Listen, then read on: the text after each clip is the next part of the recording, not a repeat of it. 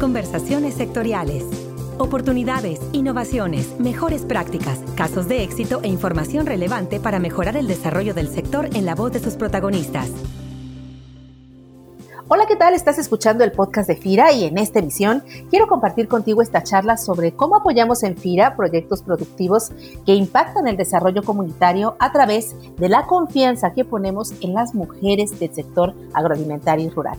Y es que estamos apoyando proyectos con esquemas como este que te voy a presentar, que se trata de un fondo regional para la mujer indígena en Michoacán. Esto es un fondo administrado por mujeres que otorga crédito a las mujeres michoacanas de la región lacustre de este estado.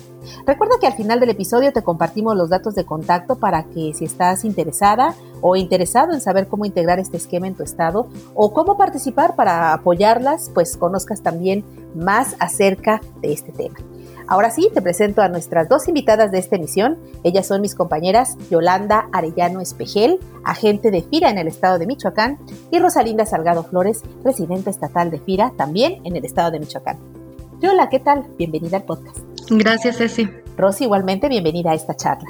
Hola Ceci, ¿cómo están? Buenas tardes. A ver, Rosalinda, para tener una idea primero de las características económicas que prevalecen en la región lacustre de Michoacán, ¿cuáles son las principales actividades que se realizan en esta región donde se encuentra el proyecto del que vamos a hablar? Y bueno, también saber qué papel desempeña la labor de la mujer en estas eh, actividades económicas.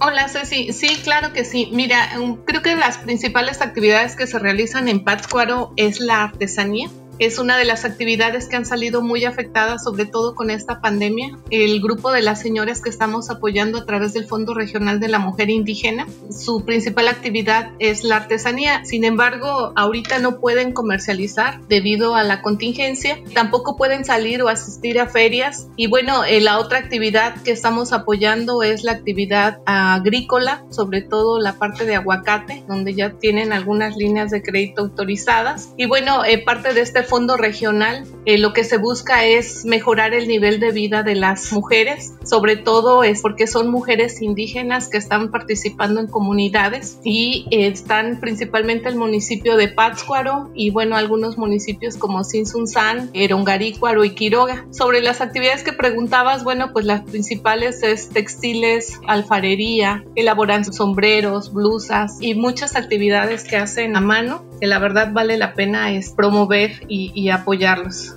En ese sentido, Yolanda, ¿cómo es que se conforma este esquema de Fondo Regional de Mujeres Indígenas en Michoacán? ¿Qué actividades económicas realizan estas mujeres que están integradas al fondo?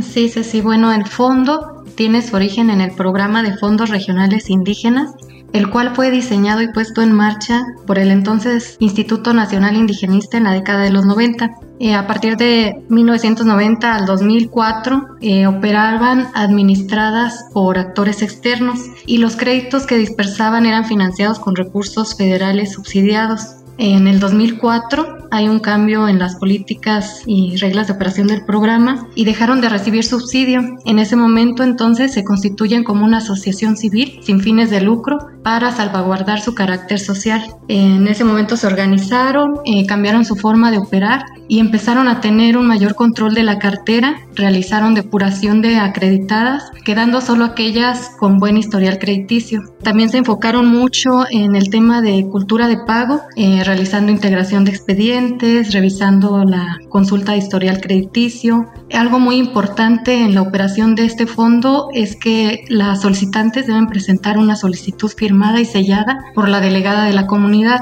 que es eh, la autoridad y avala a la acreditada dando pues la garantía de que es una persona con buena moralidad.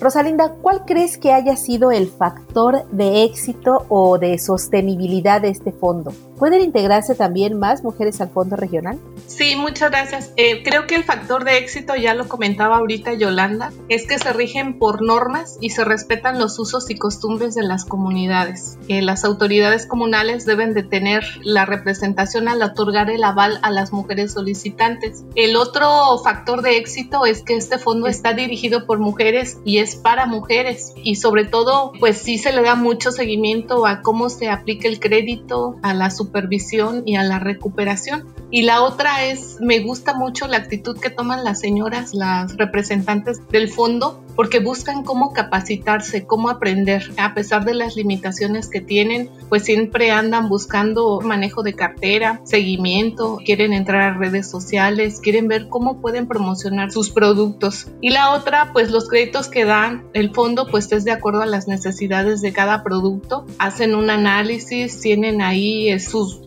tablas de cuánto deben de dar de financiamiento, cuánto tienen por cultivo, por las actividades artesanales que están realizando. Y bueno, creo que eso es parte del éxito, este, el respetar los usos y costumbres y trajes a la medida en los financiamientos. Por último, Yola, con la interrupción de las actividades no esenciales a causa del alto nivel de contagios que se está viviendo en el país, ¿cuáles son los retos y las oportunidades más importantes que visualizas en la operación de este fondo? Sí, sí, sí. Bueno, un reto para este fondo es poder ampliar sus líneas y diversificar sus fuentes de financiamiento para poder otorgar un mayor número de créditos. Y bueno, en el tema de profesionalización, eh, las directivas tienen el reto de continuar capacitándose y actualizándose en temas de proceso de crédito. También tienen un reto muy importante para gestionar y promover la capacitación de sus acreditadas finales en temas de mejorar productividad, desarrollo de marca, publicidad, venta a través de medios digitales, pues ya que actualmente así se está moviendo el mercado. En cuanto a las oportunidades y como ellas mismas lo han planteado, pues es seguir promocionando en sus comunidades los servicios financieros que ofrece y ampliar sucursales donde puedan dar atención e incrementar el número de acreditadas que actualmente tienen. También es importante la organización de las mujeres para que puedan realizar compras y ventas de manera conjunta a fin de que puedan negociar mejores precios en el caso de actividades agrícolas y pecuarias, puedan gestionar mejores servicios y condiciones de seguro, por ejemplo, uniformizar la calidad de su producción, así como el establecimiento de una tienda de insumos agrícolas. De igual forma, concretar la construcción de instalaciones propias y un centro para copio y venta de artesanías. Eh, de momento operan eh, a través de intermediarios financieros. Sí sería eh, un reto y un, un, gran paso para ellas poder convertirse en, en otro tipo de intermediario. Y cabe señalar que, por ejemplo, la cartera vencida que traen es muy baja. Al ser mujeres, pues tienen una buena administración, pagan sus créditos. Entonces, yo pienso que es el paso que sigue.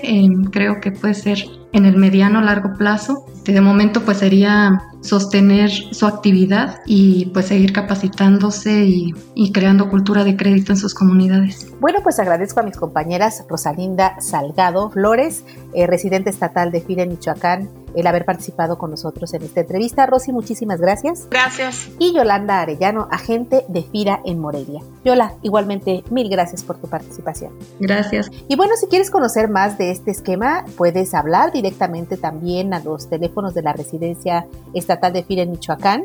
El teléfono es 322-2390.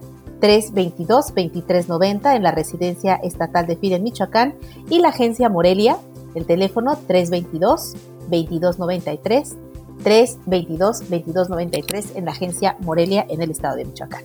Igualmente puedes enviar un correo a las siguientes direcciones: y arellano, junto suena yarellano, arroba fira.go.mx y r salgado, arroba fira.go.mx para mayor información.